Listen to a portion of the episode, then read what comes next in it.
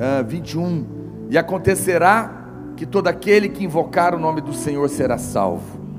Varões israelitas, atendei a estas palavras. Jesus o Nazareno, varão aprovado por Deus, diante de vós com milagres, prodígios e sinais, os quais o próprio Deus realizou por intermédio dele entre vós, como vós mesmos sabeis, sendo este entregue pelo determinado uh, desígnio e presciência de Deus. Vós os matastes, crucificando-nas por mãos de iníquos, ao qual, porém, Deus ressuscitou, aleluia, rompendo os grilhões da morte, porquanto não era possível fosse ele retido por ela.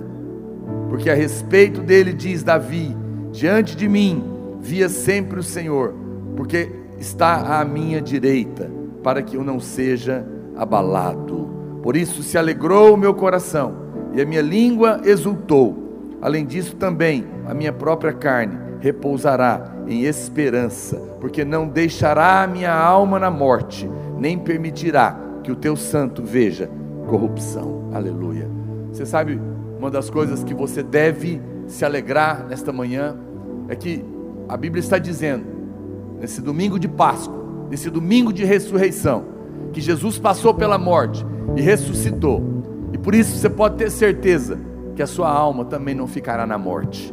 Porque uma vez que você está nele, você também já morreu e ressuscitou. A Bíblia fala que aqueles que estão em Cristo já passaram da morte para a vida. A vida, a morte já ficou para trás. Esse inimigo já ficou para trás. Quando nós partirmos daqui, nós apenas estamos voltando para casa, mas não vamos atravessar a morte mais, porque esse inimigo, ele já pisou na cabeça dele, e ele já venceu, e ele já ressuscitou, e por isso nesta manhã você não precisa ter medo da morte, porque como diz Hebreus, capítulo 2, verso 14, na parte B, Jesus pela sua morte destruiu aquele que tinha o poder da morte, a saber Satanás, e livrou a todos que pelo pavor da morte estavam escravizados por toda a vida.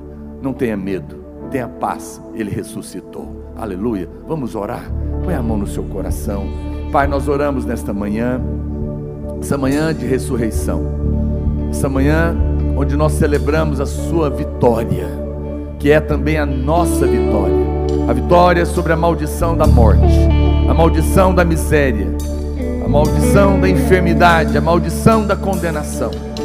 E na Sua ressurreição, nós recebemos o perdão, nós recebemos a salvação a restauração.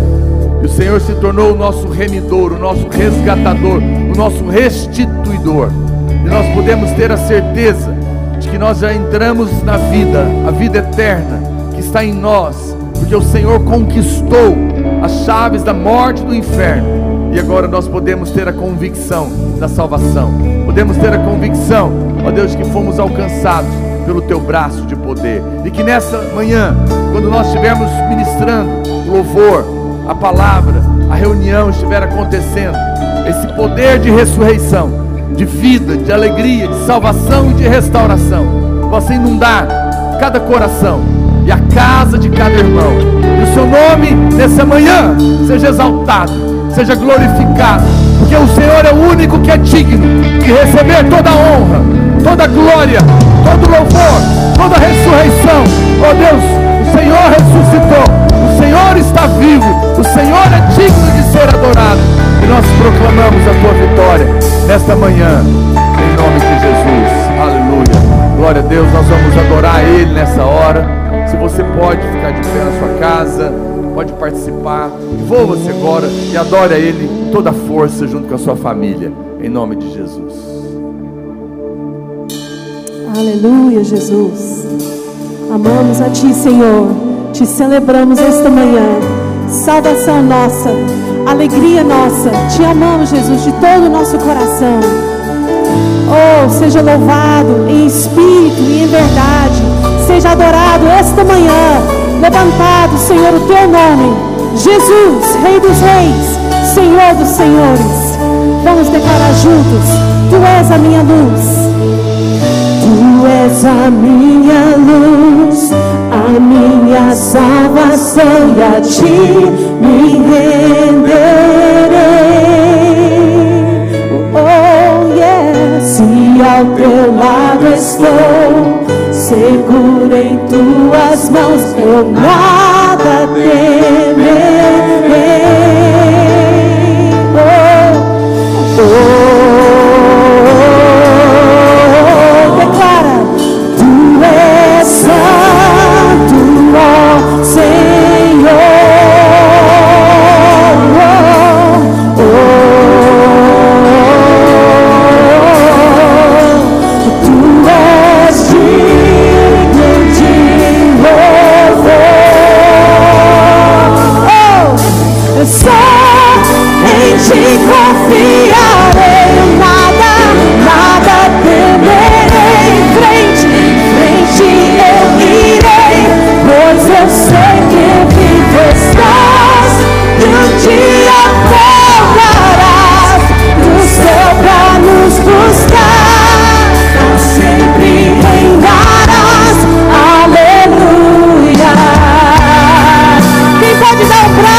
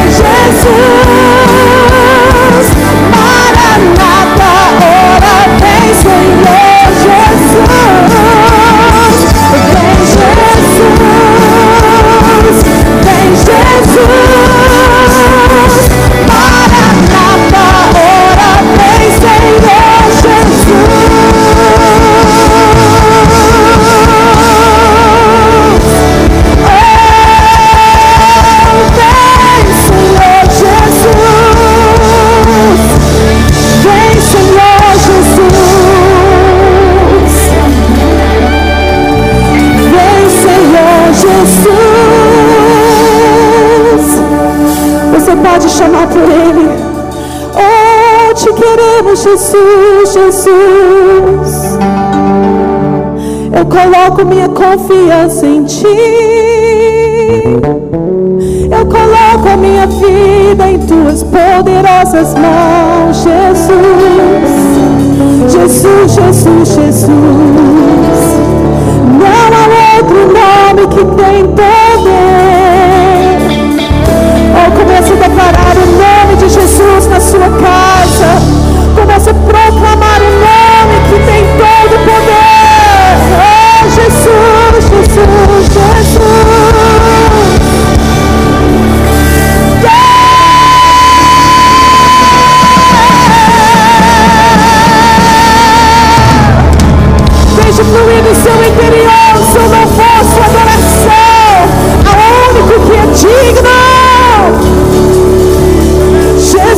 Jesus,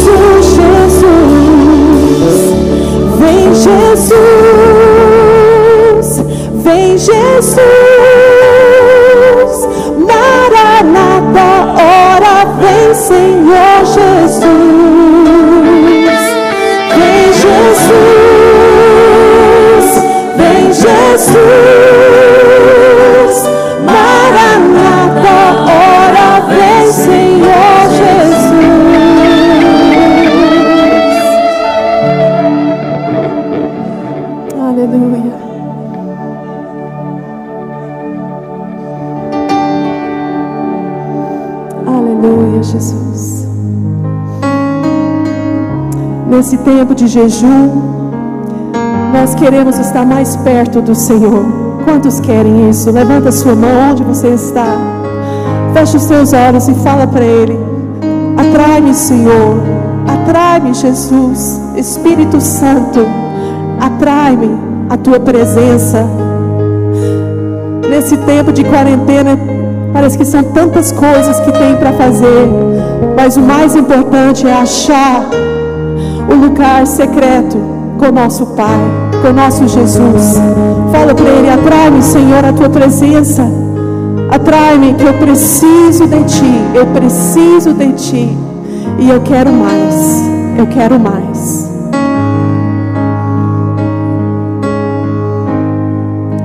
Tu és minha vida, Jesus, és meu amigo. E a tua vontade, doce Espírito, meu alimento.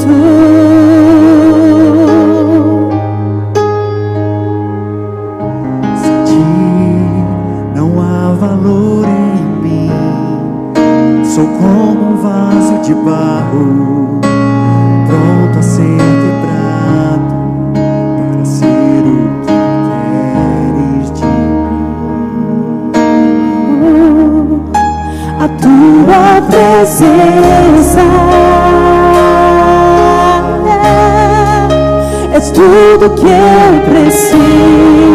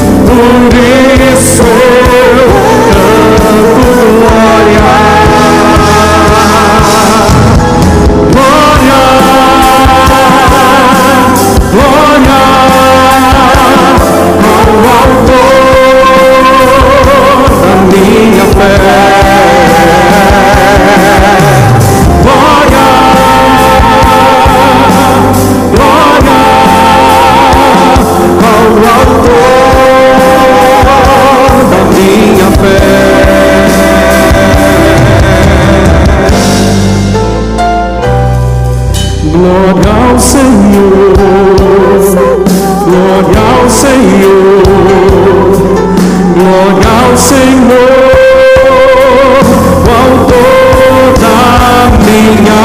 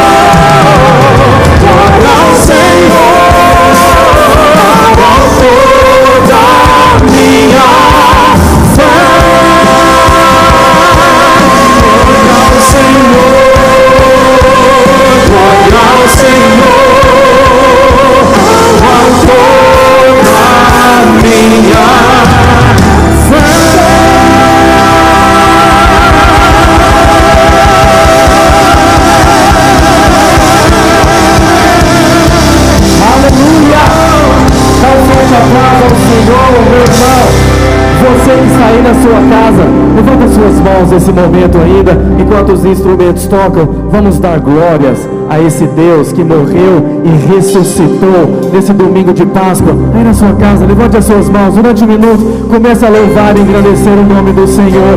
Pai, nós damos glória ao teu nome nesse dia. Ó Pai, nesse dia tão especial, glorificamos o nome do Senhor, o nome daquele que venceu. Ó Pai, o Senhor entregou a sua vida por nós na cruz do Calvário, mas a morte não pôde segurar ao terceiro dia. O Senhor ressuscitou, porque o Senhor é mais do que vencedor.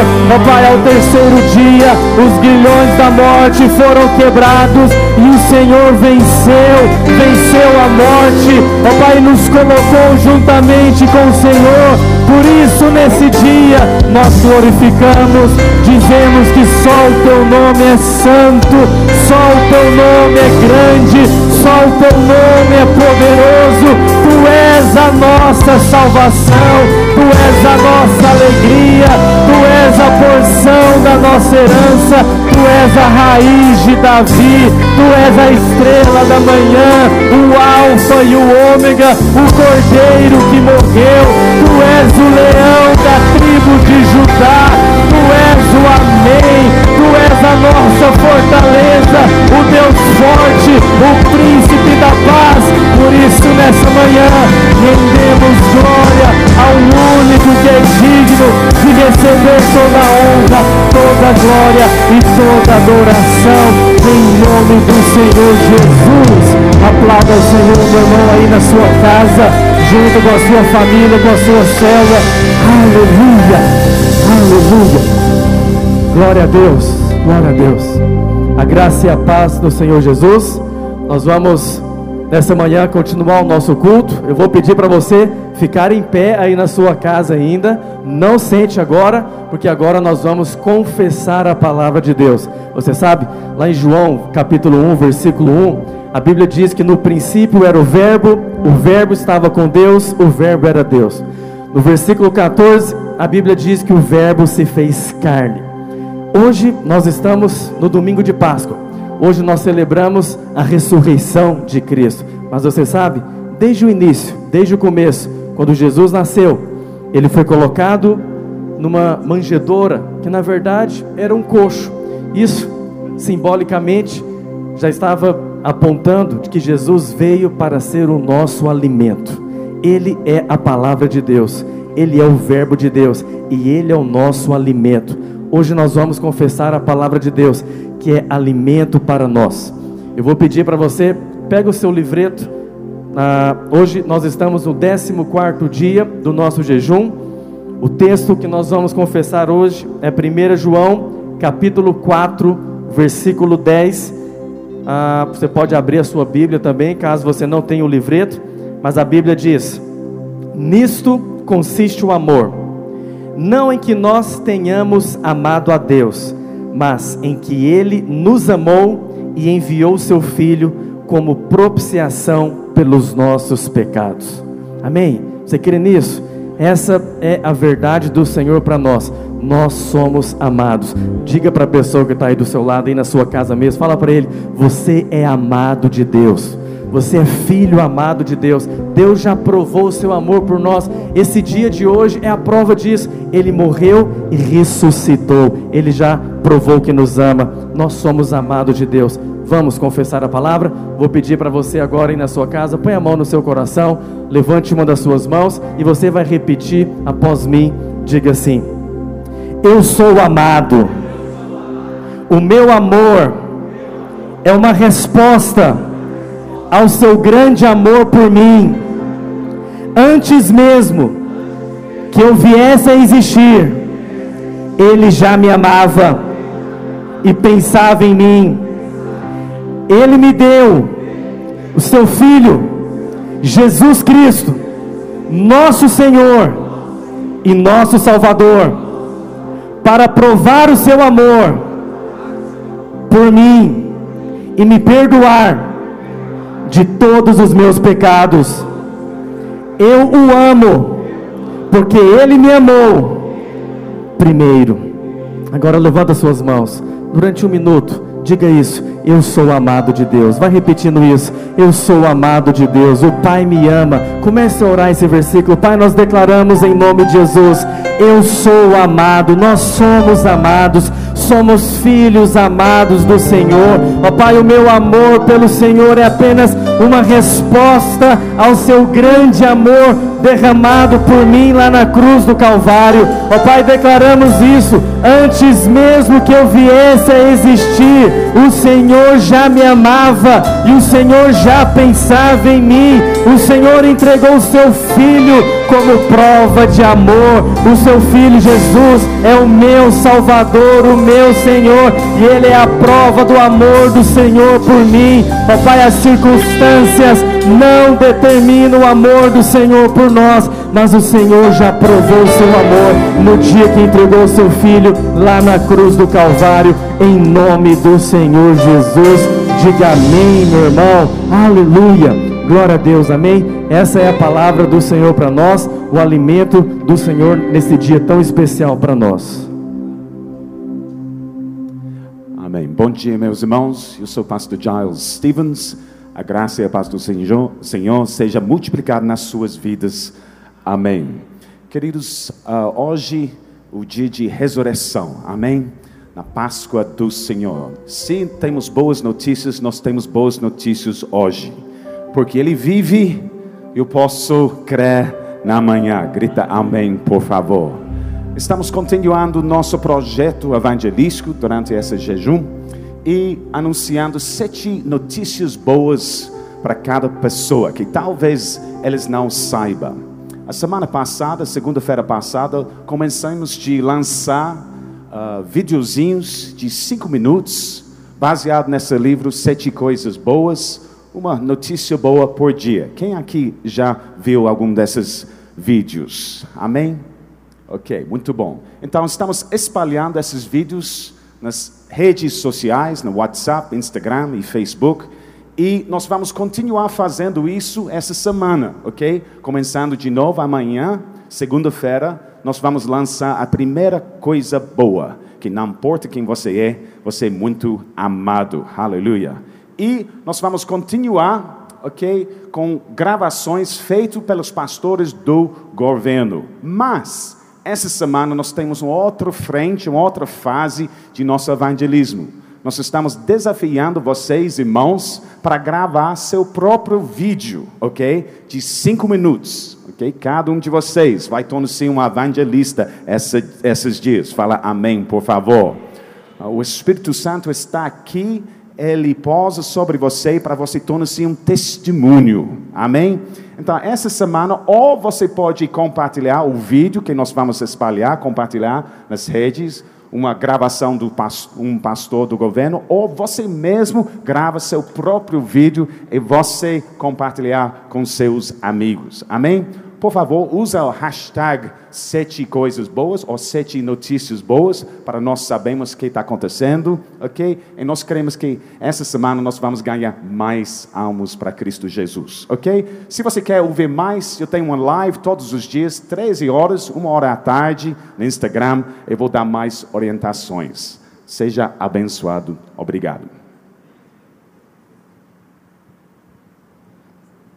Glória a Deus, a graça e a paz do Senhor Jesus para todos que estão em sua casa nos ouvindo, as células reunidas, as famílias reunidas neste domingo que relembra a maior vitória de todos os tempos, a morte e a ressurreição. Hoje é o domingo que celebra a ressurreição do Senhor.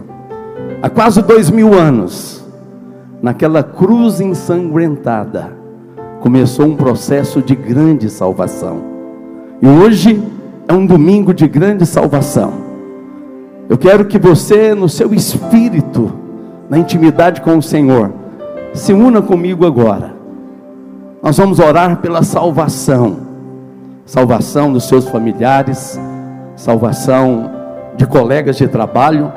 E nesses dias de oração intensificada, em oração de jejum, nós estamos com essa ficha, uma ficha de confissão, na qual nós relacionamos pelo menos sete pessoas, pelas quais nós estamos orando e jejuando até que elas sejam salvas. Eu quero dizer que qual, com qual espírito você deve orar. O modelo perfeito o Senhor traz na sua palavra através do apóstolo Paulo. Ele expressa o amor de Cristo quando ele fala assim: Olha, porque eu mesmo eu tenho grande tristeza e incessante dor no coração. E ele diz assim: Olha, porque eu mesmo eu desejaria ser amaldiçoado, separado de Cristo, por amor dos meus irmãos, segundo a carne. Essa é a atitude que você tem que ter, de incessante dor e tristeza por amor. Agora, não é uma tristeza, essa tristeza aqui, ela tem esperança. E como diz o profeta em Jeremias 3, 21, quero trazer à memória aquilo que pode dar esperança. Porque as misericórdias do Senhor não têm fim, elas se renovam a cada manhã. Então, a ficha, ela é um roteiro de oração e é uma, um roteiro prático que você pode orar. Em primeiro lugar, você quebra as forças do diabo na autoridade do nome de Jesus. Claro, é tudo no nome de Jesus, porque dele, por ele e para ele são todas as coisas. E agora também você vai orar para que o Espírito Santo convença essas pessoas do pecado, da justiça e do juízo. Bom, isso em segundo lugar. E em terceiro lugar, ore ministrando ao coração dessas pessoas fome e necessidade do Senhor. Fome e necessidade de Deus. Depois você vai orar também em quarto lugar, para que Deus crie uma circunstância, uma oportunidade para você mesmo ser um instrumento da pregação do Evangelho. Se a palavra de Deus diz em Romanos 1,16: Eu não me envergonho do Evangelho, porque ele é o poder de Deus para a salvação de todo aquele que nele crê. Amém? Então, nesse momento, na sua casa, na sua célula, onde você está, em unidade de espírito, junto com as pessoas, em concordância, ore comigo agora, por essa grande salvação, porque hoje é um domingo de grande salvação. Amém? Eu quero, depois nós vamos declarar que eu e a minha casa serviremos ao Senhor. Glória a Deus. Então, volte para o seu espírito agora, em autoridade e em fé. Pai, em nome de Jesus, nós oramos agora, Pai.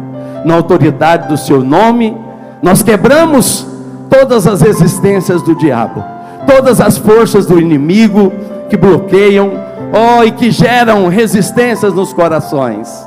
Eu oro para que o Senhor quebre toda dureza, toda indiferença ao Senhor, quebre toda religiosidade, todo mundanismo, todo espírito maligno que ama esse mundo e este século. Eu declaro que em nome de Jesus são quebradas todas as forças que resistem à salvação dessa pessoa.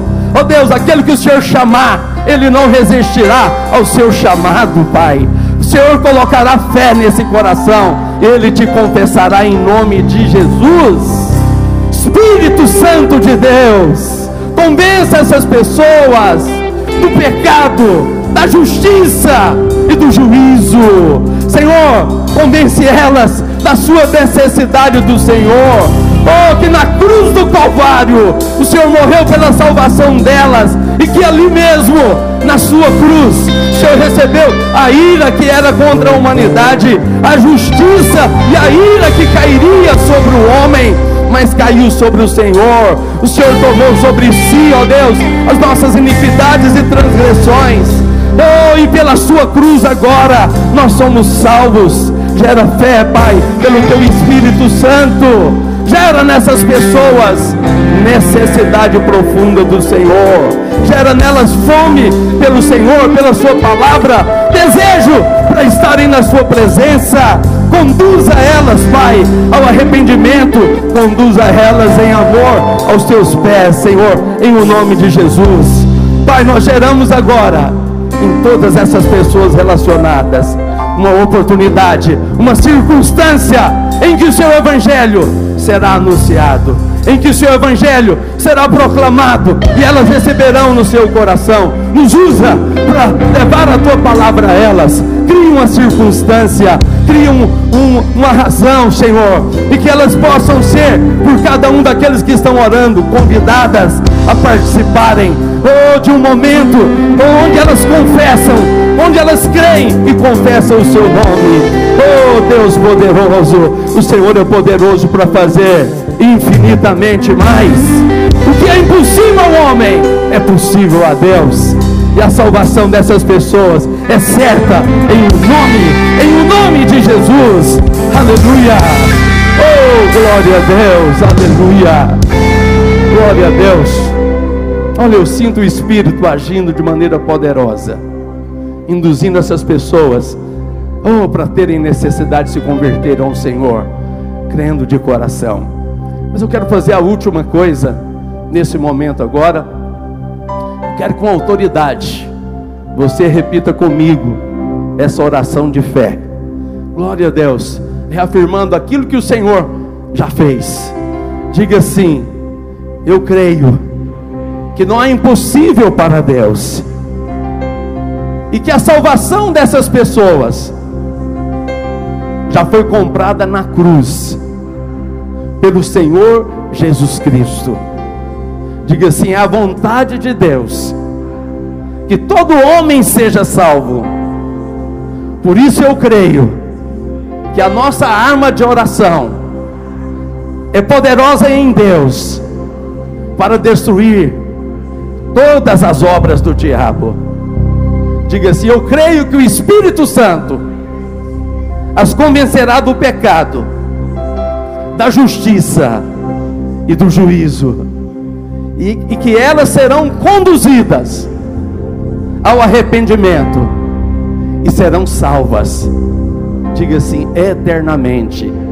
Agora diga assim: Eu e a minha casa serviremos ao Senhor. Aleluia! Glória a Deus. Amém. Glória a Deus. Pastor André Francisco. Louvado seja Deus. Amém, gente. Antes de nós tirarmos as nossas ofertas e os dízimos, nós vamos orar pelos alvos pessoais. Esses dias nós estamos entrando na última semana de jejum e milagres vão acontecer na sua vida. Nós já temos recebido muitos testemunhos de pessoas que têm sido alcançadas pela graça de Deus, milagres na área financeira, na área da saúde, pessoas sendo curadas. E eu tenho certeza que essa semana vai ser a semana onde você irá testemunhar do seu milagre. Você terá o seu testemunho, a sua experiência de glória e de poder na presença de Deus. A palavra de Deus diz no Evangelho de João, no capítulo 16, no versículo 24, a Bíblia diz assim: Até agora nada tem despedido em meu nome. Pedis e recebereis, para que a vossa alegria seja completa. Essa é a vontade de Deus. Deus ele quer que você peça para que a sua alegria seja completa, seja plena. Oh, que promessa maravilhosa de Deus. Efésios capítulo 3, versículo 20, a palavra de Deus diz: "Ora, aquele que é poderoso para fazer infinitamente mais do que tudo que nós pedimos, pensamos ou imaginamos, conforme o seu poder que opera em nós." No nome de Jesus. Eu quero que você levante o seu pedido nesse momento para o Senhor e nós vamos declarar no nome de Jesus que milagres acontecerão na sua vida nesses dias. Pai, eu quero profetizar em autoridade. Eu quero declarar, ó Deus, sobre a vida de cada um dos teus filhos. Ó Deus, que nesses dias tem clamado, ó Deus, e orado por alvos pessoais. A tua palavra não volta vazia. A tua palavra diz que muito vale por sua eficácia a súplica de um justo, e nós fomos justificados pelo sangue de Jesus. Por isso, nessa hora, nós clamamos ao Senhor e declaramos, ó Deus, que cada um dos pedidos dos seus filhos, ó Deus, será respondidos, atendidos nesses dias. Sim, ó Deus, o Senhor multiplicará favor na vida de cada um dos teus filhos nesses dias. Eles glorificarão o teu nome e testemunharão da tua fidelidade. Senhor, nós liberamos uma palavra sobre aqueles que têm clamado por milagres financeiros. Ó Deus, a glória do Senhor é liberada sobre os teus filhos. Oramos, ó Deus, sobre aqueles que têm clamado, ó Deus, por milagres na sua saúde. Ó Espírito de Deus, o Senhor é o nosso Jeová Rafá. A tua promessa para nós é promessa de cura. Por isso nós declaramos que a enfermidade é ilegal na vida do teu povo. Declaramos também no nome de Jesus, ó Deus, que aqueles que têm clamado nesses dias, ó Deus, por paz em todas as áreas da sua vida, por prosperidade abundante, por portas abertas, ó Espírito de Deus, eu declaro que o toque do Senhor alcança cada uma dessas pessoas, em nome de Jesus. Diga com fé assim: diga, eu creio que o Senhor, segundo a sua riqueza em glória, já supriu em Cristo Jesus cada uma das minhas necessidades. Aleluia. Glória a Deus. Amém, queridos. Eu quero ainda orar pelo seu dízimo e pela sua oferta. Nós vamos recolher nesse momento os nossos dízimos e as nossas ofertas. Você pode acompanhar comigo pela sua revista, pela sua revista em PDF que você recebeu é, certamente por meio do seu discipulador ou do seu pastor. Na página 9. Na página 9 nós temos todos os links e também as portas de recebimento de dízimo de oferta que nós abrimos durante esse período de quarentena para facilitar você a fazer a sua contribuição. Aquele que contribui, ele contribui pela fé. E eu louvo a Deus porque nesses dias, né, Deus ele tem usado da generosidade dos irmãos, da fidelidade dos irmãos para que a igreja ela seja suprida. E eu tenho certeza que você ainda continuará, continuará nesses dias sendo instrumento de Deus para trazer suprimento no meio da igreja. A obra de Deus não para. Nós ainda continuamos fazendo obra, nós continuamos ainda fazendo, é, é, sustentando missionários no Brasil e fora do Brasil. A obra de Deus tem avançado.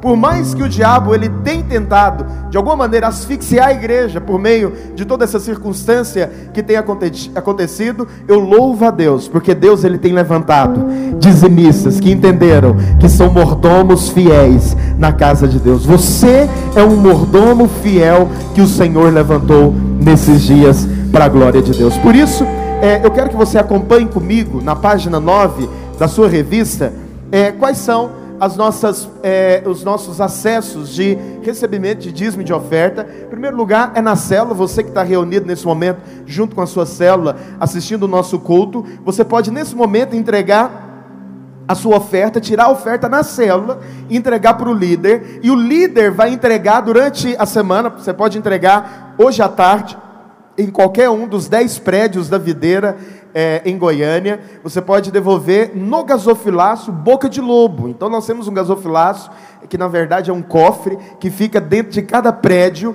aonde você pode depositar o seu dízimo e a sua oferta com segurança.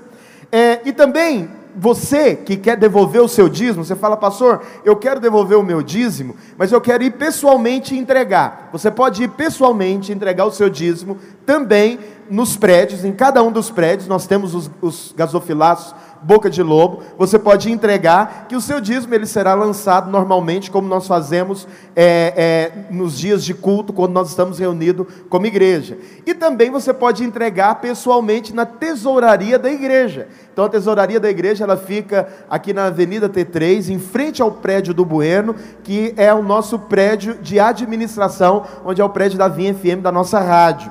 Além disso, também você pode é, devolver o seu dízimo e oferta por meio de cartão de crédito e débito. Em cada um dos dez prédios da videira, nas secretarias, nós temos é, máquinas de cartão de crédito e de débito que você pode passar. Tudo bem, pastor, eu não tenho condições de ir até o prédio. Então você pode, é, nesse exato momento, inclusive, receber o link por meio do seu pastor, aonde nós já temos os valores estabelecidos de 10 reais, de 20, de 50, de 100, de 200, de 500 e de mil para você fazer a sua contribuição. Você quer um valor personalizado? Não tem problema. Você pode entrar em contato no telefone da tesouraria que está aqui na sua revista e você pode pedir é, um link é, personalizado é, para você devolver o seu dízimo e fazer também a sua oferta. Além disso, você pode observar aqui no, no rodapé do nosso vídeo que nós temos é, o, a, o número das contas para você fazer transferências bancárias. Então nós temos três contas hoje que nós, que nós trabalhamos, a igreja trabalha, que é o Bradesco, o Cicobi e também o Santander. Então, por meio dessas três contas, você pode fazer a sua transferência. Pastor, eu tenho devolvido o meu dízimo, mas ainda eu não tenho é, é, entregado o comprovante para a tesouraria. O que, que eu faço? Então, você pode pegar o seu comprovante, se você fez transferência, ou se você passou via link, não tem problema, você pode pegar o seu comprovante e enviar no WhatsApp da, do financeiro da igreja e nós iremos lançar o seu dízimo normalmente, como nós temos feito é, quando nós temos reuniões em cultos presenciais, amém? Então, nesse momento, eu quero que você levante o seu dízimo e a sua oferta, mesmo que você vá entregar o seu dízimo durante a semana, se você vai fazer isso de maneira presencial, não tem problema. Eu quero que você, nesse momento, levante o seu dízimo e a sua oferta, e eu vou orar para que o Espírito de Deus possa se manifestar através da sua vida com a sua generosidade. Nesses dias, você será suprido, surpreendido pela bondade, pela misericórdia e pela graça de Deus na sua vida, no nome de Jesus. Senhor, eu abençoo na autoridade do teu nome. Ó Deus, cada um dos teus filhos. Eu quero declarar, ó Deus, que a palavra, ó Deus, de suprimento, ó Deus, a palavra do Senhor é liberada sobre a vida deles. E eles experimentarão, ó Deus, de abundância nesses dias. Dias aonde o mundo tem falado de crise. Eu declaro que sobre os teus filhos haverá portas abertas assim, ó Deus, a glória do Senhor se manifestará na vida dos seus filhos de uma maneira especial, e eles verão o suprimento, ó Deus, eles verão a graça de Deus alcançando as suas vidas, e eles serão, ó Deus, supridos. Eu declaro, ó Deus, que o Senhor honrará cada filho que nesses dias, com fé, ó Deus, com coração grato, ó Deus, tem sido generoso, sensível à necessidade, ó Deus, da igreja, do teu povo. Eu quero declarar que o Senhor abrirá janelas dos céus bênção sem medida será derramada sobre os seus filhos. Eles são guardados da crise, são guardados, ó Deus, do devorador, do migrador, do cortador. Eu declaro que os seus filhos experimentarão abundância. Sim, a promessa do Senhor para eles é de abundância. Em nome de Jesus, louvado seja Deus. Aleluia. Videira Deus nesse momento.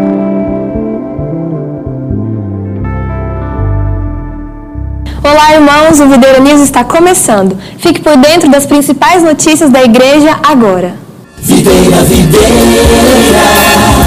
Videira News. Todas as notícias que você precisa saber agora. Atenção, irmãos! Devido ao novo Covid-19, segue algumas medidas para evitar possíveis contágios. Redobre a sua atenção com a higiene pessoal, lavando com frequência as mãos usando água e sabão ou higienize com álcool em gel 70%. Ao tossir ou espirrar, cubra o nariz e a boca com um lenço ou com o um braço, sempre evitando usar as mãos. Caso esteja com sintomas de gripe, evite aglomerações. E para mais informações, você pode acessar os sites do Governo do Estado de Goiás e Ministério da Saúde. O jejum está na sua última semana. É momento de toda a igreja continuar orando pelos seus alvos pessoais, alvos da igreja, e para que as vidas que foram colocadas diante do Senhor sejam salvas. Durante essa última semana, não deixe de acompanhar as orações pela Rádio Vinha FM 91.9, às 7 horas da manhã, às 12h30 e às 7 horas da noite. E também assistir diariamente as ministrações feitas pelo pastor Aloysio Silva, às 19 horas, no Instagram, arroba Silva e canal aloysiosilva.tv no YouTube. Enche o seu coração de expectativa para aquilo que o Senhor ainda vai fazer nesses dias. Creia que melhor é o fim das coisas do que o princípio. Como eu posso dizimar e ofertar? E durante as reuniões de célula, o líder é o responsável por recolher as ofertas dos membros. Todos os prédios da Igreja Videira possuem um gasofilácio Boca de Lobo, onde você pode entregar pessoalmente os seus dízimos e as suas ofertas. E se você preferir, você pode vir até a nossa tesouraria e entregar pessoalmente os seus dízimos e as suas ofertas. Ela está localizada no segundo andar do edifício Videira, de frente ao prédio do Bueno. Nós temos contas nos seguintes bancos: Bradesco, Santander, Cicobi.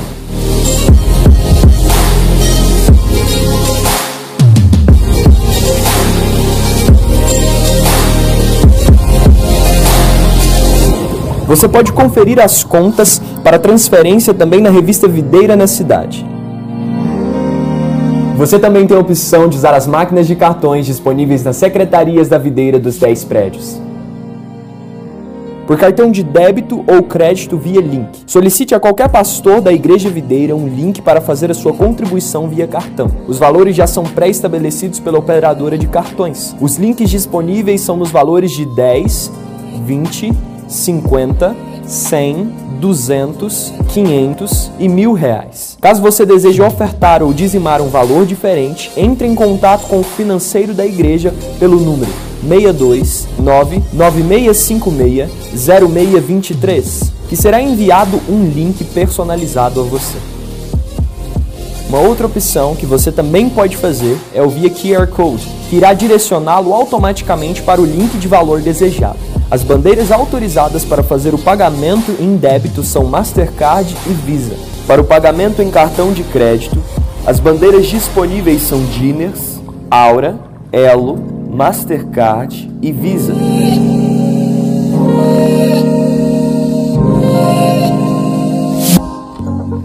Sabemos que muitos irmãos estão vivendo um momento de escassez e necessitam de auxílio. Pensando nisso, o Instituto Social pede a todos os membros da igreja que não deixem de doar as cestas básicas. Para fazer a entrega de sua cesta é bem fácil. Basta levá-la até a secretaria do seu prédio ou entregar pessoalmente no Instituto da Igreja, localizado em frente à Videira Bueno. O horário de funcionamento é de segunda a sexta, das 8 horas às 18 horas.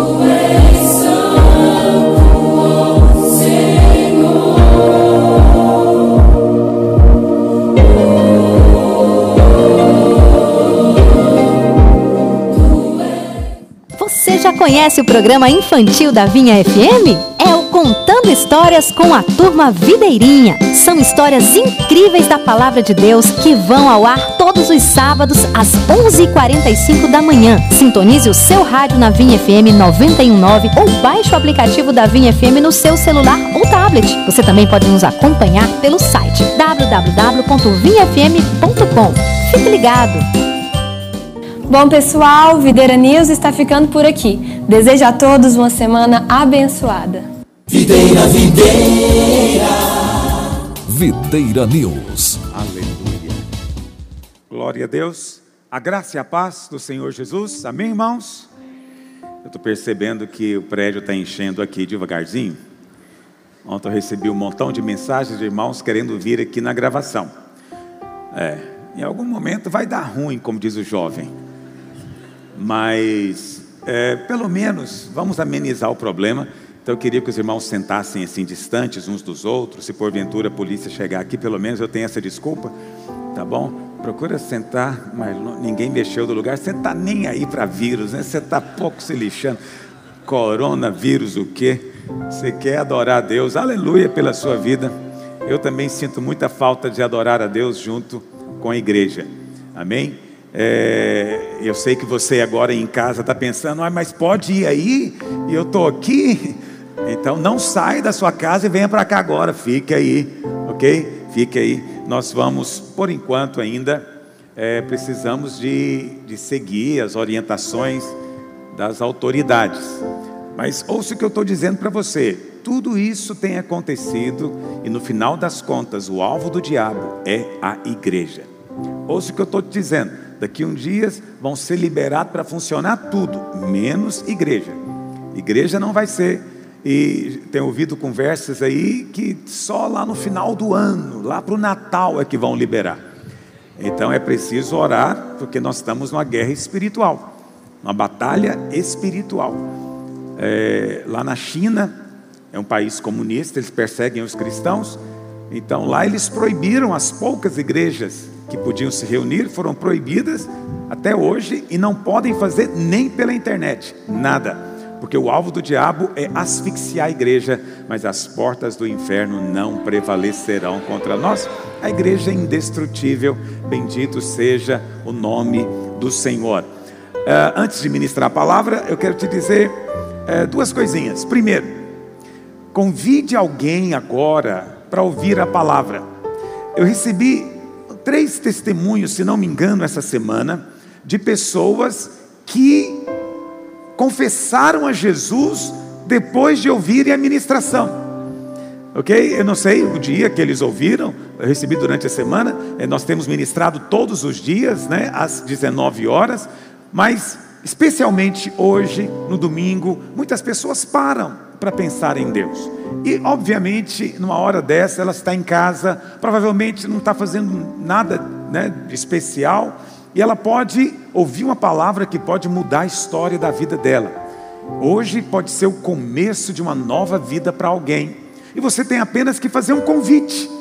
Né? Manda uma mensagem, então liga e fala: olha, conecta aí no YouTube, é, Aloysio Silva, é o, nome, é, o, é o nome do canal, tem que colocar ponto .tv. Aloysio Silva é, é um canal do YouTube. Convida alguém para ouvir a palavra. Isso pode fazer toda a diferença num tempo como esse que estamos vivendo. A segunda coisa, nós ainda temos uns poucos livros, poucos, é, não sei, talvez menos de 50 livros. Se você ainda quiser comprar, se você ainda quiser acompanhar essa semana pelo livro é, físico, você pode vir aqui na livraria da Videira do Bueno durante a semana, ou então ligar e nós mandamos entregar na sua casa. E, por último, eu preciso dizer para você que eu estou fazendo uma mudança hoje na sequência do, da, das ministrações do livro do jejum. Hoje eu vou ministrar o 15 dia, mas hoje não é o 15 dia, hoje é o 14, ok? Então você fez aí a confissão do 14, tem a ministração do 14, mas eu vou ministrar o 15. Amanhã eu ministro o 14. Então você percebeu que eu vou apenas trocar de dia ok? O 15 e o 14 vão inverter a ordem. Por que, pastor? Por que você está fazendo isso? Porque eu planejei que hoje ia dar nessa ministração, mas eu errei em algum momento, não sei onde eu errei, na hora de fazer as contas, e aí eu coloquei aqui nesse dia, mas desde o começo a ideia era que hoje eu fosse ministrar essa palavra, veja o Senhor na Páscoa. E por que, pastor, você queria pregar essa palavra hoje? Ah, não é por outra razão, senão o fato de que hoje, tradicionalmente, é, é chamado de domingo da Páscoa, ainda que na verdade hoje seja o domingo da ressurreição. A Páscoa, como a Bíblia ensina, aconteceu na sexta-feira que é chamada de Sexta-feira Santa ou Sexta-feira da Paixão. Hoje é o dia da ressurreição. Num dia como esse, dois mil anos atrás, o Filho de Deus ressuscitou dos mortos. A ressurreição é a prova de que o sacrifício foi aceito, ok? Na cruz, ele bradou: está consumado. Mas ainda diante das hostes celestiais, ficava um questionamento: ele, o sangue dele era puro, ou havia, havia alguma coisa do pecado nele. E aí a Bíblia fala que ele então entrou na morte. Ninguém matou Jesus, ok? Ninguém poderia fazê-lo. Ele, por um poder sobrenatural, com as mãos e os pés presos, entrou na morte. Ele é o autor da vida e entrou na morte por amor a nós. A Bíblia fala que ele desceu às regiões inferiores, ao Hades, habitação dos mortos, para proclamar a sua vitória. E a morte não pôde retê-lo. Por quê? Porque pecado não houve nele. A Bíblia fala que o salário do pecado é a morte. Mas onde não há pecado, a morte não tem legalidade, não tem autoridade em Cristo Jesus não houve pecado, ele nunca pecou. Porque ele nunca pecou, ele se levantou dos mortos e ele chegou diante do trono de Deus para consumar a redenção, eterna redenção que ele fez por meio do seu sangue. Por isso, sem a ressurreição não haveria cristianismo. Sem a ressurreição, nós não estaríamos aqui agora. Sem a ressurreição, não haveria esperança, porque nem no céu, nem na terra, nem debaixo da terra havia alguém digno de chegar diante de Deus e pagar o preço. Mas o leão da tribo de Judá, o cordeiro de Deus, venceu. Amém? E nós vivemos hoje nessa vitória. Hoje, portanto, é um dia de nos alegrarmos, de estarmos felizes em Deus, porque o sacrifício foi aceito. Aleluia! Seu pecado foi realmente perdoado, sua culpa foi mesmo cancelada. Não há mais nenhum escrito de dívida contra você. Está tudo pago, aleluia. Está tudo pago. É, hoje, ontem, alguém me falou alguma coisa, pastor. Como é possível? Eu, eu conheço crentes que eles não são felizes. Como é possível? Me explica isso. Jesus não morreu para a gente ser feliz. Presta atenção: felicidade é um subproduto. O Senhor Jesus morreu para te levar de volta para Deus. A necessidade maior do homem é ter paz com Deus. Acordar de manhã e saber que o céu não está te olhando com ira. Acordar de manhã e dizer: estou bem com Deus. A coisa mais triste que existe é que em muitas igrejas ainda alguns irmãos que não entendem a verdade do Evangelho ensinam para os irmãos que ele pode ficar mal com Deus. E muitos dizem: é, Eu estou mal com Deus, Deus está mal comigo. Deus não pode mais ficar mal com você, porque o seu pecado foi pago. E quando você tem paz com Deus, todas as outras coisas acontecem, filho. Você acorda de manhã em paz com Deus, você vai ter alegria. Você está em paz com Deus, você vai prosperar. Você está em paz com Deus, você tem ousadia para orar. Você está em paz com Deus, você sabe que Ele vai liberar bênção sobre a sua vida. Você está em paz com Deus, você sabe que Ele peleja as suas guerras. Tudo depende de estar em paz com Deus. Essa é a coisa mais importante da vida. Mais importante da vida. Pode ser que num momento ou outro não tenhamos paz com os homens. É possível que tenha homens que não queiram ter paz conosco, isso é muito ruim, mas preste atenção, não vai afetar tanto a nossa vida, mas a paz com Deus é a que faz toda a diferença. Aleluia. Hoje eu gostaria de falar da Páscoa. Pastor, por quê? Por que é chamado de Páscoa? E eu queria convidar você para a gente começar lendo Lá em 1 Coríntios capítulo 5, versículo 7, onde Paulo diz o seguinte: Lançai fora o velho fermento, para que sejais nova massa, como sois de fato, sem fermento. Pois também Cristo, o nosso Cordeiro Pascal, foi imolado. Em 1 Coríntios, Paulo está dizendo que tudo aquilo que aconteceu lá no livro de Êxodo, por ocasião da última praga sobre o Egito, era apenas uma ilustração, uma alegoria, um tipo do Senhor Jesus. Era um quadro pintado no Velho Testamento de algo que hoje é realidade.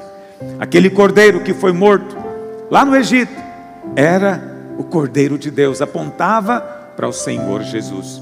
Você conhece a história? O povo de Israel foi escravo no Egito, andou debaixo da opressão de Faraó, que simboliza o diabo, e o Egito é o mundo. Todos nós, como povo de Israel, um dia fomos escravos do diabo, escravo da preocupação com amanhã, escravo do medo, medo da condenação e do inferno.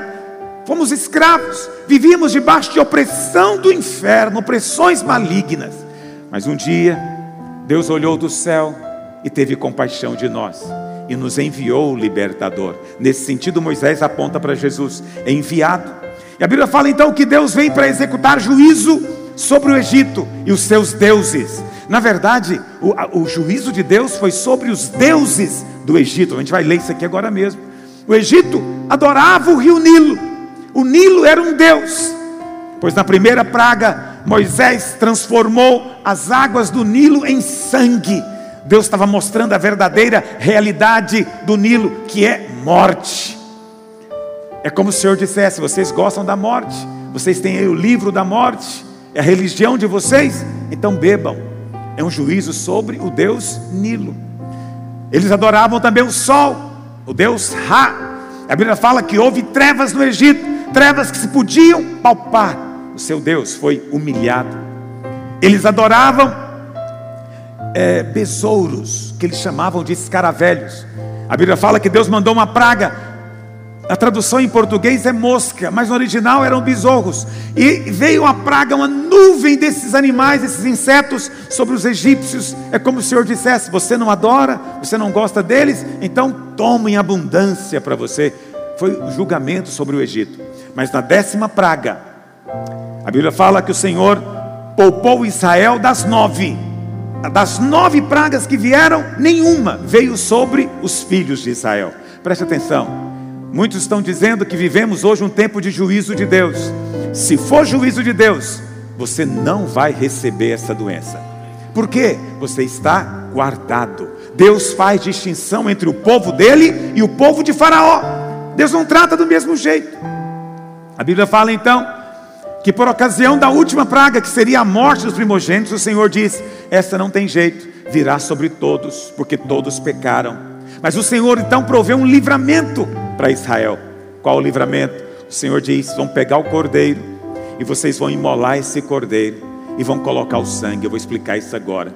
Porque quando eu vir o sangue, vou passar sobre vocês. A palavra Páscoa significa passar sobre. Veio o juízo, mas quando o vingador, o destruidor, viu o sangue, ele passou por cima e foi adiante. Hoje o sangue está cobrindo a sua vida. O anjo destruidor, o anjo da morte, não tem mais poder sobre você por causa do sangue. vamos ler na palavra de Deus. A palavra do Senhor diz, vamos ler capítulo 12, verso 1. Disse o Senhor a Moisés e a Arão na terra do Egito: Este mês vos será o principal dos meses, será o primeiro mês do ano. Falai a toda a congregação de Israel, dizendo: Aos dez deste mês, cada um tomará para si um cordeiro, segundo a casa dos pais, um cordeiro para cada família. Primeira coisa que o texto diz é que este mês ia ser agora o principal mês, e ele agora seria o primeiro mês do ano. Que mês era esse? Lá no capítulo 13, no verso 4, diz: Hoje, mês de Abibe, estás saindo. Presta atenção. Antes, o mês de Abibe não era o primeiro, ok? Ele não era o primeiro mês. Mas Deus falou para Moisés: a partir de agora vai ser o primeiro. O ano vai começar nesse mês e ele vai ser o mais importante. Por quê? Porque isso marca o começo de uma nova vida. Olha para cá. O que, significa a palavra Abib? Abib em hebraico significa desabrochar, florescer, algo que acabou de nascer, o broto. É isso que significa Abib. E significa que quando você passa pela genuína Páscoa, que é crer no sangue do Senhor Jesus, seus pecados são perdoados e você experimenta paz com Deus, você nasce de novo. Essa é uma experiência que significa que é um novo começo. Você ganha uma nova vida. A sua história para Deus começa nesse ponto. Por isso torna-se o mês mais importante. O que veio antes é completamente apagado. Você não tem mais passado diante de Deus. A sua vida é a partir do dia que você conheceu o Senhor. A partir do dia que o sangue foi aplicado na sua vida pela fé. Agora, o texto diz no verso 3 que cada família deveria pegar um cordeiro, um cordeiro para cada família. Veja, não é um cordeiro para cada pessoa, era um cordeiro para cada família. Então eu preciso dizer para você que a salvação, ela de fato é individual. Cada um de nós precisa confessar com a boca e crer com o coração, e isso individualmente. Mas a promessa de Deus é para a família. A promessa de Deus é para a sua família. A unidade básica que o cordeiro era era comido era a família. O que Deus tem para fazer, ele vai fazer na sua família. Coisas tremendas estão acontecendo nesses dias, filho. Ainda que o diabo se levante e, e, com isso ele tente asfixiar a igreja, nos impedindo de reunir, nos impedindo de ter arrecadação financeira. Mas preste atenção: a igreja não é o prédio, a igreja não é esse lugar, a igreja somos nós. E por quê? Não podemos estar aqui agora, nós estamos em família. São milhares de famílias que estão agora participando desse momento e vão participar da mesa do Senhor agora mesmo. Famílias, muitas famílias. O sangue cobre a sua família. Você pode dizer com convicção: eu e a minha casa serviremos ao Senhor. Crê no Senhor Jesus e será salvo tu e a tua casa. É a promessa de Deus. Não fique dando ouvido à voz de gente incrédula que diz: não, cada um tem a sua liberdade de escolha. Não fique pensando que Deus tem compromisso. Deus tem compromisso com a sua casa, sim. Quando você creu o cordeiro é para você e para sua casa. Seus filhos são ungidos do Senhor. A geração do justo é abençoada. Mas aí o texto continua. Vamos ler, verso 4. Mas se a família for pequena para um cordeiro, então convidará ele o seu vizinho mais próximo, conforme o número das almas, conforme o que cada um puder comer. Por aí calculareis quantos bastem para um cordeiro. Presta atenção, o texto nunca diz que o cordeiro é pequeno demais para a família, mas ele diz que a família pode ser muito pequena para um cordeiro. Por que, que a Bíblia não diz que o cordeiro é pequeno demais para uma família? Porque o cordeiro de Deus, ele é sempre suficiente, superabundante para suprir toda a necessidade da sua casa não importa o nível de luta que você está enfrentando, não importa o nível de dificuldade, não importa o nível de carência, o cordeiro é suficiente para a sua casa. Essa é a verdade da palavra de Deus. Mas o inverso é verdadeiro. Às vezes o cordeiro é muito grande, a família tem sobrando. Aqui que o Senhor diz que deve convidar o vizinho. Isso aqui, querido irmão, é a verdadeira razão para o evangelismo. Nós recebemos demais, nós temos em abundância, nós temos transbordando e vamos convidar os vizinhos para comer do cordeiro junto conosco. Não é porque nos falta, é porque nos sobra. O suprimento de Deus é perfeito na sua vida.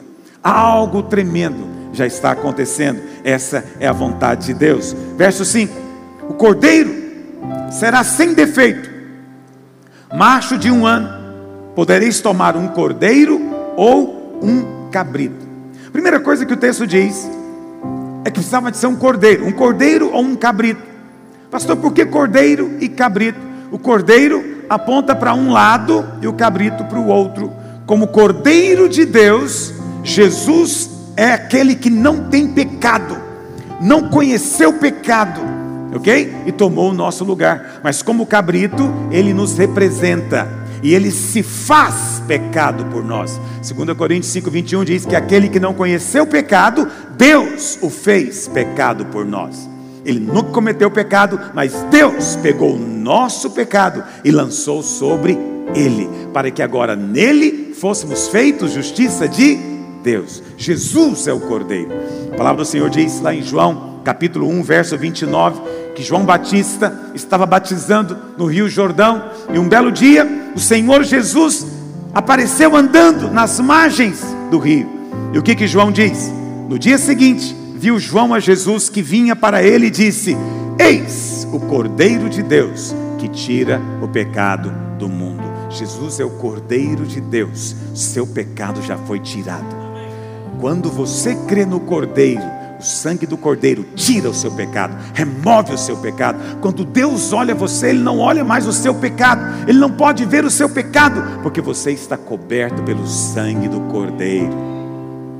1 Pedro, Pedro fala a mesma coisa, 1 Pedro 1,18 diz: Sabendo que não foi mediante coisas corruptíveis, como prata ou ouro, que fostes resgatados do vosso fútil procedimento que vossos pais vos legaram, mas pelo precioso sangue, como de cordeiro, cordeiro, sem defeito, sem mácula, o sangue de Cristo. Então a palavra do Senhor nos mostra inequivocamente que o cordeiro simboliza o Senhor Jesus, o cordeiro de Deus. Naquela Páscoa, houve um cordeiro que foi apresentado dois mil anos atrás, foi aceito diante de Deus. Por quê? Porque o texto fala que o cordeiro tinha que ser sem defeito. E no verso 6, olha o que diz: E o guardareis até o décimo quarto dia deste mês. Então, o texto diz, no verso. Uh, texto diz, no verso 3, Cada família deveria tomar o cordeiro no dia 10, ok? No dia 10 do primeiro mês do ano, cada família pegava o cordeiro. Mas agora diz aqui que, no verso 6, que deveriam aguardar até o 14 dia. E no 14 dia, então, seria o dia da Páscoa, o dia que o cordeiro seria imolado. Então o cordeiro ficava na casa por quatro dias. Por que, que o cordeiro ficava ali durante quatro dias? Então, o primeiro motivo, óbvio, é que era necessário que o cordeiro fosse perfeito, ele não podia ter defeitos nele, de nenhum tipo, e durante quatro dias, observando, daria para aparecer qualquer defeito que ele tivesse. Se tivesse defeito, não estaria qualificado. A Bíblia fala que o Senhor Jesus também foi testado.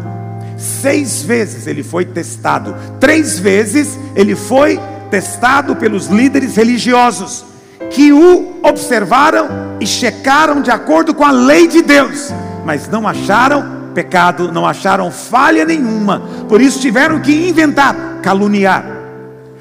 Jesus também foi testado pelas autoridades romanas, que o observaram de acordo com a lei romana, a lei desse mundo. Preste atenção não encontraram nada. Três vezes no Evangelho de João, Pilatos diz a respeito de Jesus: Não vejo nesse homem falta alguma. Três vezes. Ele tinha que dizer isso, porque deveria ser proclamado diante do mundo espiritual que nele não havia pecado. Ele foi achado sem culpa, imaculado. Essa é uma razão, é a primeira razão mais importante. Mas tem uma outra razão que eu sempre gosto de meditar nela. Você consegue imaginar uma família, tem o pai, tem a mãe, e quem sabe ele tem ali três filhos. Né? Ele tem um filho de 10 anos, um outro de 8, um outro mais novinho, de 5 ou 6. E o que acontece?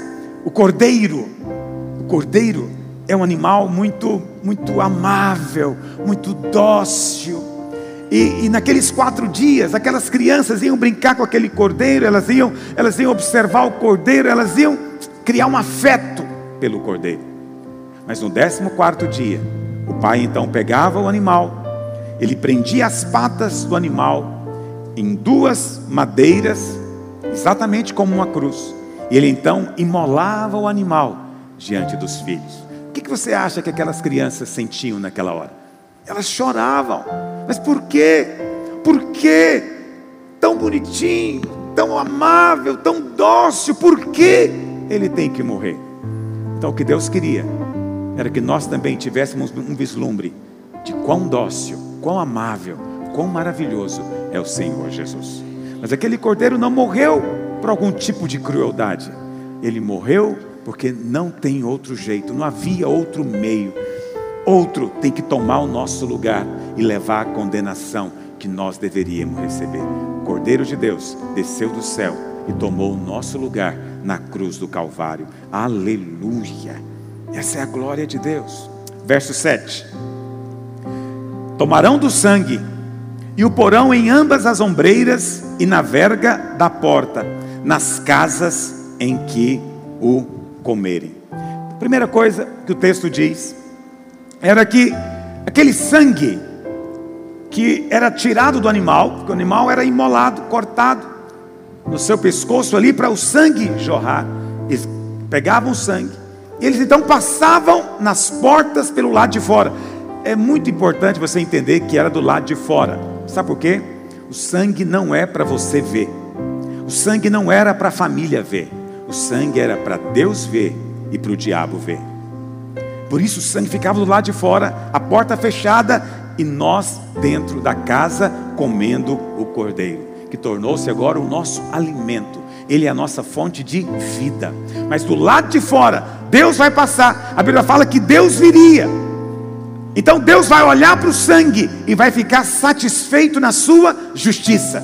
E o diabo também, que no texto é chamado de destruidor, ele vai vir e ele vai ver o sangue e ele não vai poder fazer nada. Sabe por quê? Porque ele entende que a dívida foi paga. Alguém pagou a dívida que esses deveriam levar. Observa que o texto diz, olha o verso 13, Êxodo 12, 13. Depois a gente volta lá para o verso 7 de novo. Olha o que diz: Deus dizendo: Quando eu vir o sangue, passarei por vós. O texto não diz: Quando eu vir as suas boas obras, quando eu vir a sua obediência, quando eu vir o tanto que você é sincero, quando eu vir as suas lágrimas, seu choro. Não, nada disso resolve nada disso é capaz de cobrir o seu pecado, nada disso pode pagar a sua dívida, somente o sangue do Cordeiro pode fazê-lo. Por isso o texto diz: Quando eu vir o sangue, passarei por vós. Páscoa é isso, passar por, passar por cima. Não haverá condenação onde o sangue tiver aplicado. Hoje, hoje, pastor, o que eu tenho que fazer hoje? Eu quero aplicar o sangue também. Você precisa apenas de um ato simples de fé. Deus é um Deus tão amoroso que Ele providenciou um simples ato de fé que pode mudar a sua história. A Bíblia fala no verso 22, mesmo capítulo de Êxodo, que o sangue deveria ser aplicado com isopo. O texto diz: Tomai um molho de isopo, molhai-o no sangue que estiver na bacia, e marcai a verga da porta e suas ombreiras com o sangue que estiver na bacia. O que é o isopo? O que ele significa? Para você, a Bíblia fala, você sabe, nós só podemos entender a Bíblia com a própria Bíblia. Você não pega o significado de algo bíblico fora da Bíblia. A Bíblia explica a Bíblia. Então, como é que a gente pode entender o significado de isopo? Lá em 1 Reis, no capítulo 4, no verso 33, fala que Salomão, ele era sábio e estudioso. E lá diz que ele estudou sobre todas as plantas desde o isopo até o cedro. Então, a Bíblia, querendo falar que Salomão estudou todas as plantas ali da Palestina, desde a menor até a maior, ela diz: a menor é o isopo, a maior é o cedro. O isopo é uma planta esponjosa que nasce nos muros das cidades. E com essa esponja, o sangue era aplicado ok? O que, que o isopo representa? O isopo tipifica a fé. Deus não exige de você uma fé do tamanho do cedro para aplicar o sangue. Não. O Senhor requer de você uma fé simples. Ouça o que eu estou te dizendo. Muitas pessoas nos criticam por causa disso, mas eu tenho que te dizer a verdade do Evangelho. Se você hoje simplesmente fechar os seus olhos e dizer: Pai, obrigado por Jesus ter vindo e derramado sangue por mim na cruz. Só isso. Ou pode falar para o próprio Senhor Jesus: Jesus, obrigado, porque o Senhor morreu por mim e perdoou os meus pecados pelo teu sangue. Só isso. Você não tem que fazer nada extraordinário, não tem que fazer promessas para Deus, você não tem que agora praticar a santidade dos anjos, você não tem que ter as obras extraordinárias, você não tem que fazer penitência, nada, nada. É o isopo, é a menor das plantas, é uma fé simples e pequena, mas que é suficiente para te livrar do inferno hoje. Porque o sangue é que faz toda a obra, não tem nada a ver conosco, não tem nada a ver com a sua obra não tem nada a ver com o seu merecimento, tem tudo a ver com o cordeiro morto e o sangue aplicado. O sangue tem que ser aplicado. Mas é importante a gente entender como. Pastor, significa então que todo mundo que crê em Jesus está salvo? Não. É preciso crer da maneira de Deus. É preciso crer da maneira bíblica. Vamos acompanhar. Capítulo 12 ainda, verso 8. Naquela noite, comerão a carne assada no fogo, com pães asmos e ervas amargas a comerão. Não comereis do animal nada cru, nem cozido em água, porém assado no fogo. A cabeças, a cabeça, as pernas e a fressura. Nada deixareis dele até pela manhã. O que porém ficar até pela manhã, queimá-lo-eis. Veja, aqui tem uma série de instruções que pode parecer às vezes algo complicado à primeira vista, mas tudo isso tem sentido espiritual. Eu quero trazer luz para você. Ok? Primeira coisa, o cordeiro não podia, em hipótese alguma, ser comido cru, tinha que ser passado no fogo, assado no fogo. O que, que simboliza o fogo? O fogo é a ira de Deus. O fogo é a ira de Deus. Na cruz do Calvário, o Senhor Jesus, como Cordeiro de Deus, suportou o fogo da ira de Deus. Pastor, não consigo entender isso. A ira de Deus.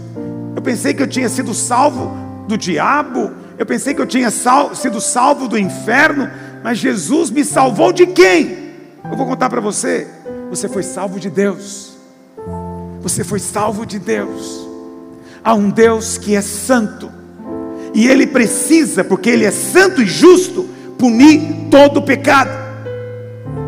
E nas cortes celestiais está decretado: a alma que pecar, essa morrerá. Adão pecou. Deus disse: não come, porque no dia que comer você morre. Adão pecou. E agora há um problema. Deus é justo. Deus tem que executar sua justiça. O que, que Deus faz então lá no Éden? Deus mata um animal. É o cordeiro que foi morto desde a fundação do mundo. Deus mata o animal, tira a pele e veste Adão e Eva com a pele daquele animal. Quando Deus olhava agora para aquele casal, Deus não os via, mas Deus via o cordeiro com o qual eles estavam vestidos. Deus é justo. Se você não crê, todo homem vai comparecer diante de Deus um dia, porque ao homem está ordenado morrer uma só vez. Não tem reencarnação, não tem volta, não tem nada. A sua vida é só essa. Essa é a sua ocasião, esse é o tempo da oportunidade para você, porque ao homem está ordenado, ele não tem saída, é um decreto divino. Morrer uma só vez e depois disso, ele tem que comparecer diante de Deus para ser julgado. Mas como vai ser quando você comparecer diante de Deus, sem o sangue, sem o advogado? Deus, na sua justiça, terá de condená-lo. Mas Deus nos amou muito. A verdade última no universo é que Deus nos amou muito, como diz o versículo que nós confessamos hoje. Nisso consiste o amor, não em que nós amamos a Deus, mas que Ele nos amou de tal maneira que deu seu único filho para morrer no nosso lugar, propiciação pelo nosso pecado. Essa é a verdade última do universo. Ele nos ama, mas Ele é justo como Deus justo, juiz justo que é, Ele tem que punir o pecado, mas Ele nos ama. Deus então estava num, numa sinuca, num dilema: como, como, como amar o homem sem negar a minha justiça? Só havia um caminho. Deus mesmo, em Cristo Jesus, se fez homem e sofreu a justa ira de Deus na cruz. Então, na cruz, a justiça de Deus foi satisfeita e o seu amor não foi negado. Na cruz, a justiça e o amor se encontram. A graça de Deus encontra plena revelação e a justiça de Deus é plenamente satisfeita. O sacrifício foi aceito. Aleluia. O cordeiro não podia ser comido cru. Tinha que passar pelo fogo para simbolizar isso, que Jesus, quando viesse, passaria pelo fogo da ira. Presta atenção, toda a ira foi colocada em cima dele, toda a ira. Não sobrou mais ira para você. Eu não sei qual prazer que alguns pregadores têm de dizer o tempo inteiro e ameaçar as pessoas, os crentes, os filhos, com a ira de Deus. Não sobrou ira para você. A ira toda caiu sobre ele. Pastor, mas e aquele que não crê? E aquele que não aceita? Infelizmente, sobre ele permanece a ira de Deus. Por quê? Quando ele vira o sangue, ele passa por nós. Mas onde não há o sangue, a ira de Deus vai cair. A ira de Deus vai cair. Eu louvo a Deus, porque você já invocou o nome de Jesus. Você já creu no poder do sangue. Seus pecados foram cancelados e o sangue cobre você e a sua casa. Quando o destruidor, quando o anjo da morte vier para exigir justiça, a justiça já foi feita na sua vida. Não haverá mais ira sobre você. A Bíblia fala que eles comeram naquele dia o cordeiro. Comer o cordeiro é algo muito poderoso. Nunca pense que comer o cordeiro é coisa pequena, não é. Cordeiro de Deus é a vida do próprio Deus. Hoje nós vamos participar da mesa do Senhor. Alguém me traga um pão, por gentileza. Hoje nós vamos comer o pão e o cálice. Mas naqueles dias, naquela aliança, eles comeram literalmente o animal, o cordeiro. A Bíblia fala que eles eram escravos. Mas aquela seria a última noite de escravidão. Aquele seria o último tempo que Faraó teria domínio sobre eles. No outro dia, quando o sol nascesse, eles seriam livres livres do pecado, livres da opressão, livres da tirania, livres da condenação. E eles iriam agora caminhar para cumprir a promessa e o propósito de Deus para eles, porque eles são povo da aliança. E a Bíblia fala lá no Salmo 105, verso 37.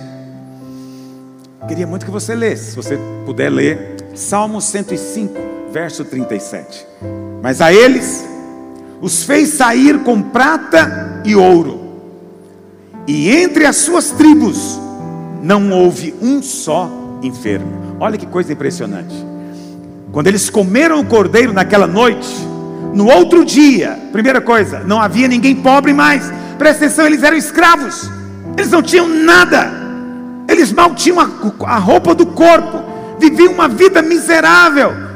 Mas no outro dia, a Bíblia fala que não havia ninguém pobre, porque eles saíram com prata e ouro. A Bíblia fala que Deus veio e trouxe terror na vida dos egípcios, e os egípcios, querendo se livrar do povo de Israel, deu para eles ouro, prata em abundância, receberam o fundo de garantia por tempo de serviço. Saíram enriquecidos. Olha para cá. Você passou pelo sangue da cruz, filho. A vontade de Deus é sim te prosperar porque ele se fez pobre para que você fosse enriquecido nele, em todas as coisas enriquecido no ministério, enriquecido na revelação, na unção, mas também enriquecido na sua casa, na sua família abençoada, filhos abençoados, mas também enriquecido profissionalmente financeiramente, em todos os aspectos, a bênção de Deus está sobre você. Presta atenção: havia, eles fez sair com prata e ouro, e em todas as suas tribos não havia nenhum doente. Nenhum doente. Isso é um negócio assim impressionante. Não havia nenhum doente.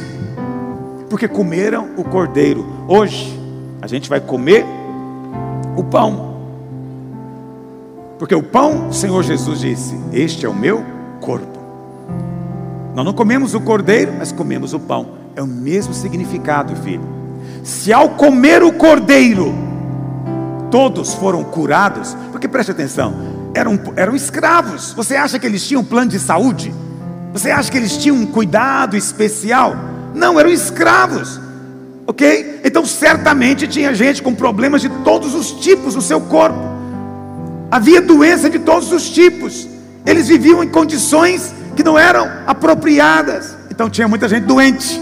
Mas naquela noite, todos foram curados. Porque o sangue foi aplicado e porque comeram o cordeiro. Hoje vamos pegar o cálice, que é o sangue que foi aplicado, e vamos comer o pão, que é o cordeiro. Aleluia, aleluia. Mas o texto diz ainda algumas coisas importantes. Primeiro, nenhuma parte do cordeiro podia ser comido cru. O que, que significa comer o cordeiro cru? Significa que aponta para aquelas pessoas que veem Jesus apenas como um bom exemplo. Ah, Jesus de Nazaré, que ensino maravilhoso, que bom exemplo, que o mundo inteiro seguisse o seu exemplo. Presta atenção, esse Jesus aí não salva ok? Esse Jesus em que você acha que somente porque ele foi um bom exemplo e você está procurando seguir, não, isso não salva. Isso é crer num Jesus que não passou pela ira de Deus, é crer num Jesus que não traz redenção. Não há salvação nisso. É apenas crer no Jesus histórico, não salva.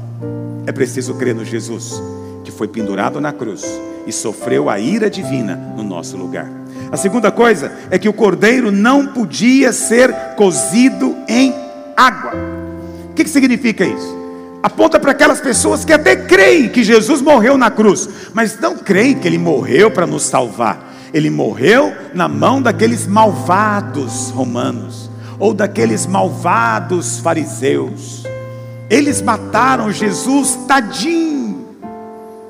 Você sabe, chorar de dó de Jesus não te salva. Você não precisa ter dó de Jesus. Sabe por que você não precisa ter dó dele? Porque ele está vivo, ele ressuscitou. Ok? Ele venceu.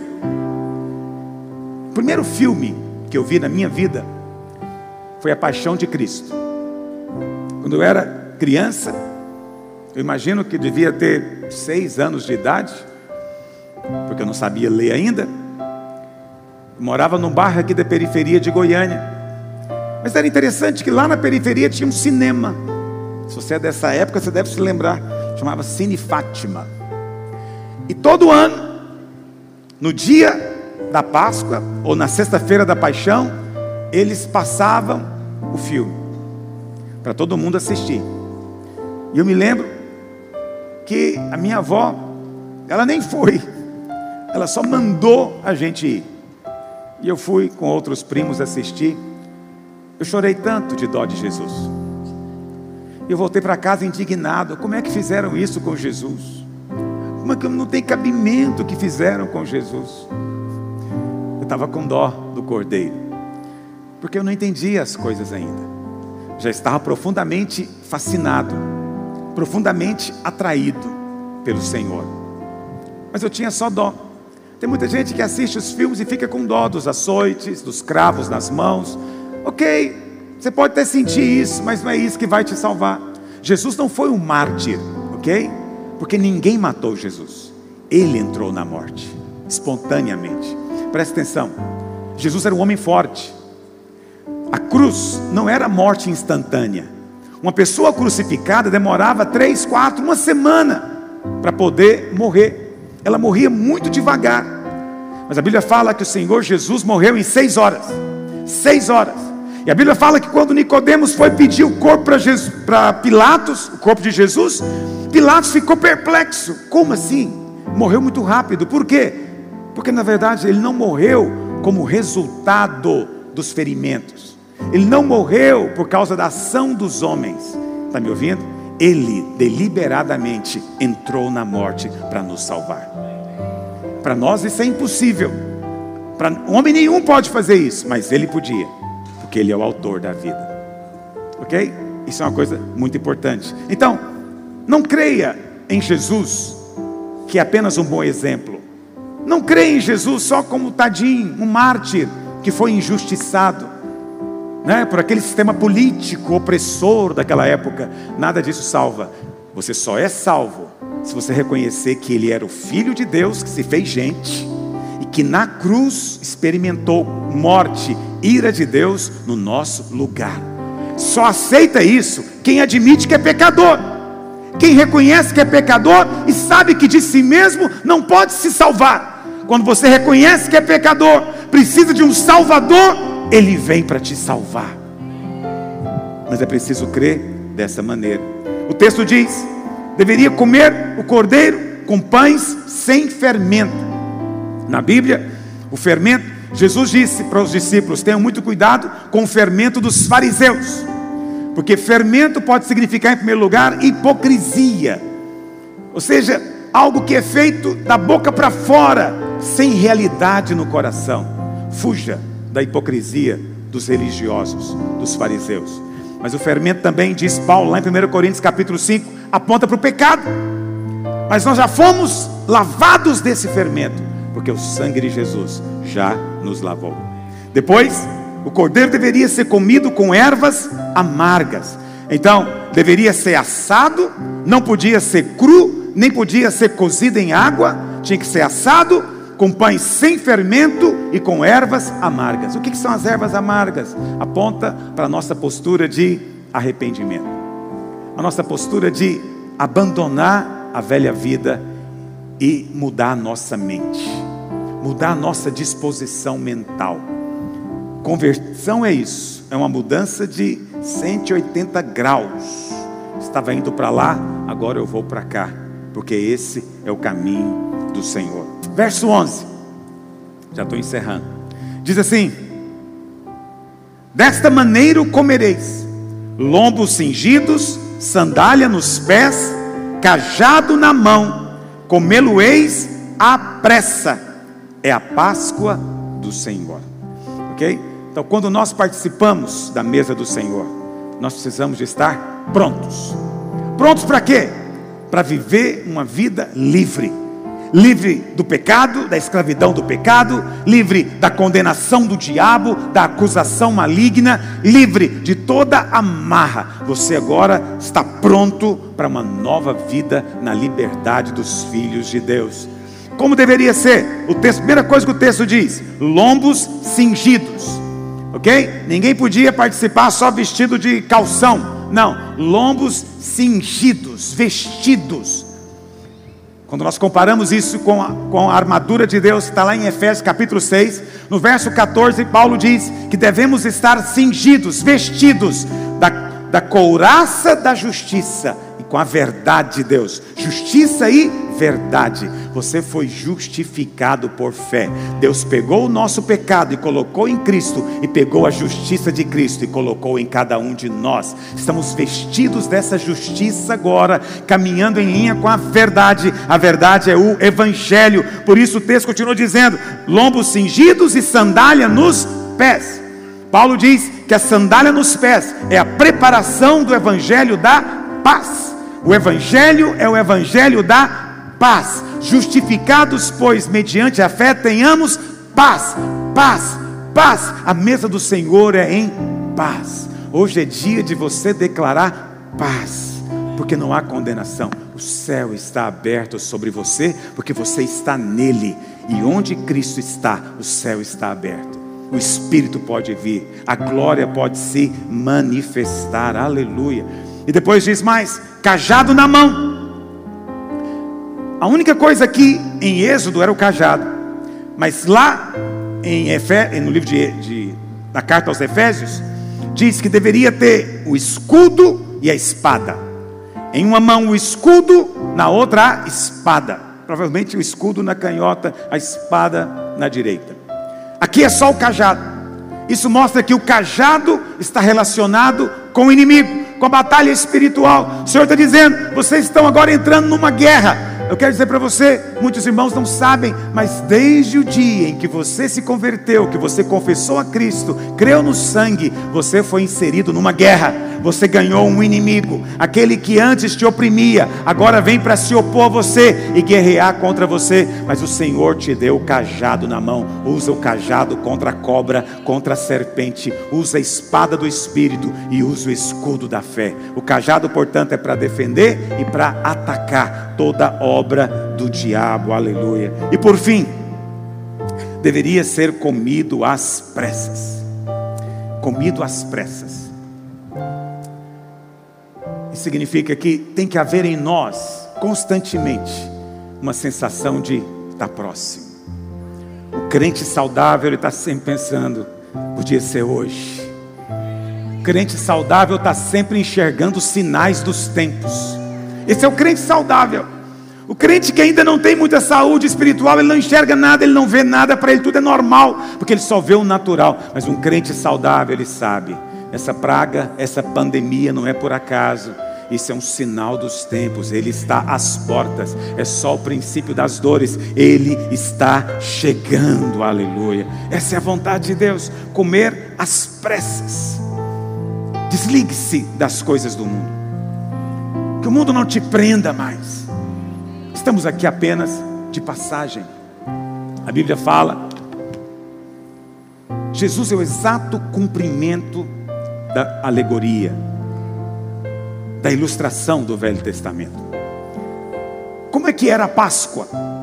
Era da seguinte maneira: o sacerdote, no décimo dia, pegava o cordeiro, e ele subia a rampa do altar de holocausto no templo. Era muito alto o altar, tinha uma rampa. Ele subia essa rampa, levando o cordeiro. Nessa mesma hora, nessa mesma hora, o Senhor Jesus estava caminhando a via dolorosa em direção ao Calvário. Às nove horas da manhã, tinha hora marcada, era o sacrifício da manhã. Às nove horas da manhã, o sacerdote amarrava as patas do cordeiro e deitava ele em cima do altar. E nessa hora, os sacerdotes tocavam as trombetas, anunciando: chegou a Páscoa do Senhor. Exatamente, diz a Bíblia, às nove horas da manhã, os soldados cravaram as mãos e os pés do Senhor e levantaram ele na cruz. E naquela hora, as trombetas lá do templo tocaram, e a cidade inteira entendeu: a Páscoa do Senhor chegou.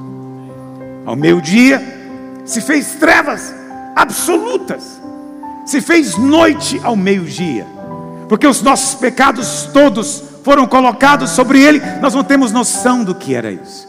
Ele estava, ele entrou nas trevas, morreu nas trevas, para que você hoje recebesse luz. Luz é a coisa mais importante, é entender a verdade última do universo.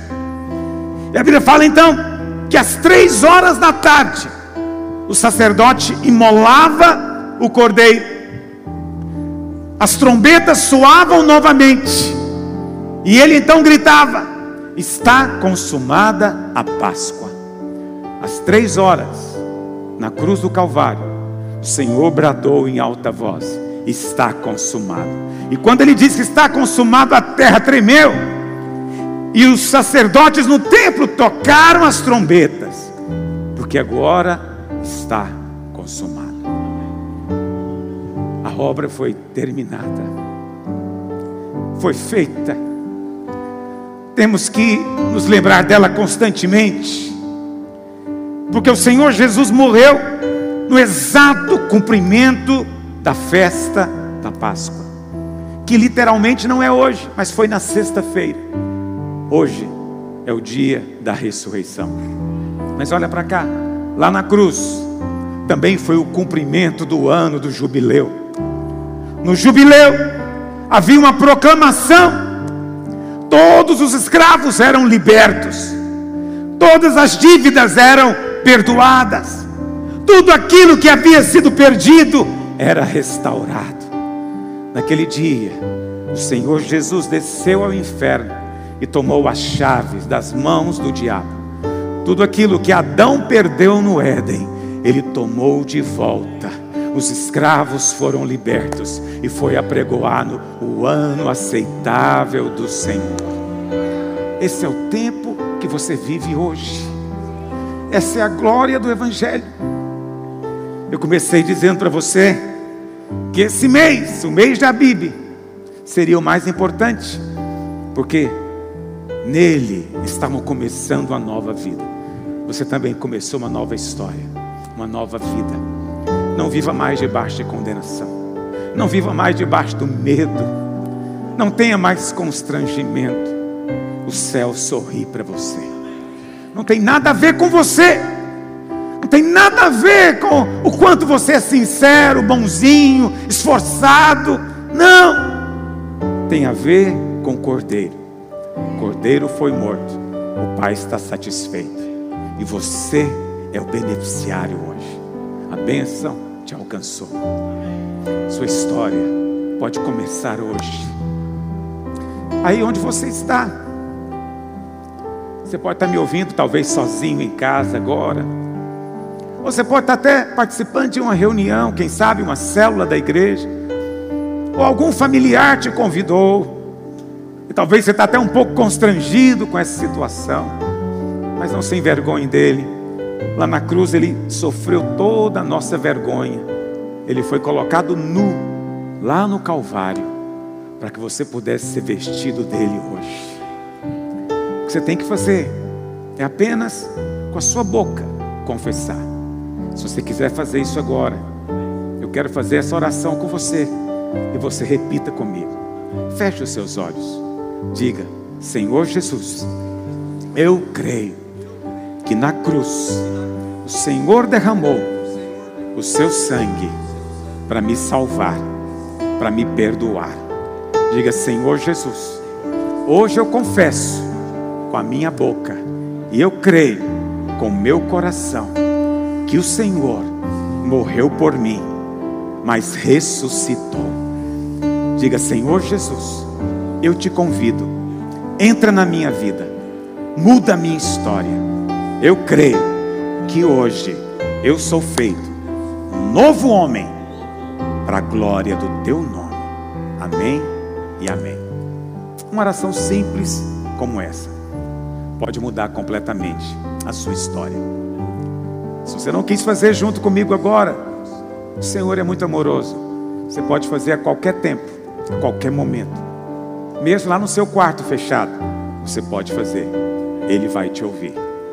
Se essa palavra tocou no seu coração, é porque o Espírito já está movendo sobre você. Eu queria que nós, antes de participarmos da mesa do Senhor, nós cantássemos um cântico. Cantássemos um cântico. Cadê os nossos cantores?